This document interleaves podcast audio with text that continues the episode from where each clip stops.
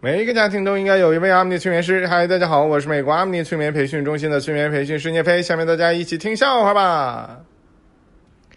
领导问小明：“这一口泉是叫什么泉呐？”小明一看，这不是纪念屈原的那那一口泉吗？他就说：“屈原泉。”领导生气的说：“就你懂拼音呢？”小明坐飞机，空姐问：“先生，你想要喝什么饮料？”小明看着那小推车说：“你每样给我来一杯。”空姐说：“先生，这一杯是刚才那个乘客吐的。”小明，你的那篇作文抢救亲人，怎么一个标点符号都没有呢？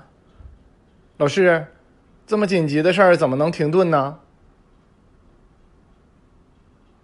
结果小明的作文得了零分老师，为什么你不给我打一百分这么紧急的时候打一百分哪够时间呢？还是写一个零比较快？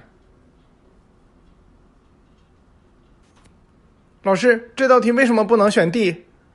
老师用书打着小明的脑袋说：“一共就 A、B、C 三个选项，让你选 D，让你选 D。”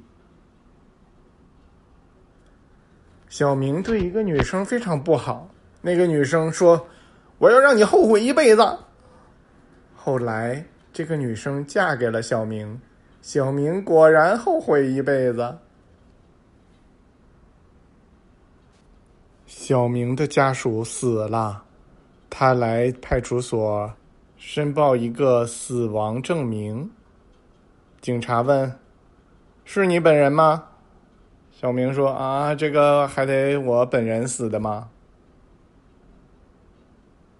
小明不小心把同桌女生给撞了一下，女生去告状，班主任其实就是这女生的妈妈。这女生说：“妈妈，他撞我。”小明一着急也喊了个妈，一想不对呀，后边就赶紧接上一句：“了个八字。”这是他被打的最惨的一次。小明，你爸去哪儿了？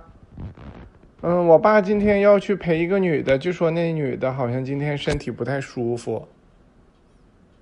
嗯，你说啥？你爸去哪儿了？我爸去照顾奶奶了。女生问小明：“你都会什么？”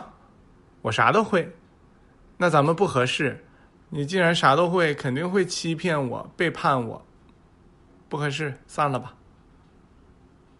小明的女朋友听说，在夏天的时候戴上帽子和口罩就能装明星，他也去大街上戴着口罩走啊走，果然有一个妹子追了上来，崇拜的说：“我可喜欢你唱的《青藏高原》了。”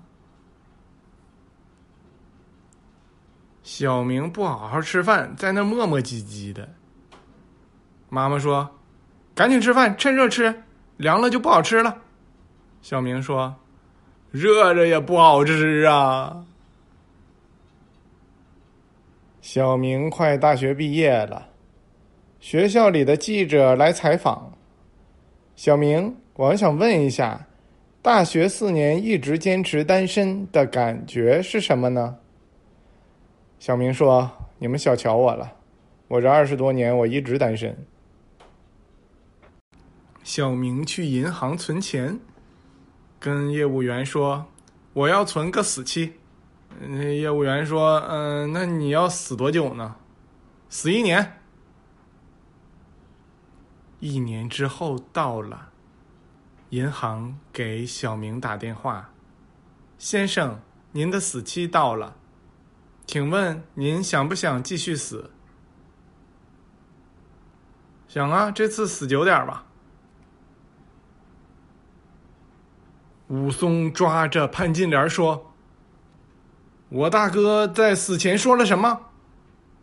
潘金莲吓得呀说：“你大哥指着那碗药说，药药。”武松说：“那你怎么不赶紧说切克闹，把大哥给憋死了？”小明得了健忘症，去看医生。医生问：“你得了这个病得多久了？”小明说：“什么病？”我告诉你们啊，在我们催眠当中得出的一个结论是，有一些人他经常忘事儿，是因为他不想记，因为那些事儿不太好，不太开心，所以他就忘了。所以想提高记忆力，还是应该让自己的心情好一些。非常感谢大家的收听，我们下次再见。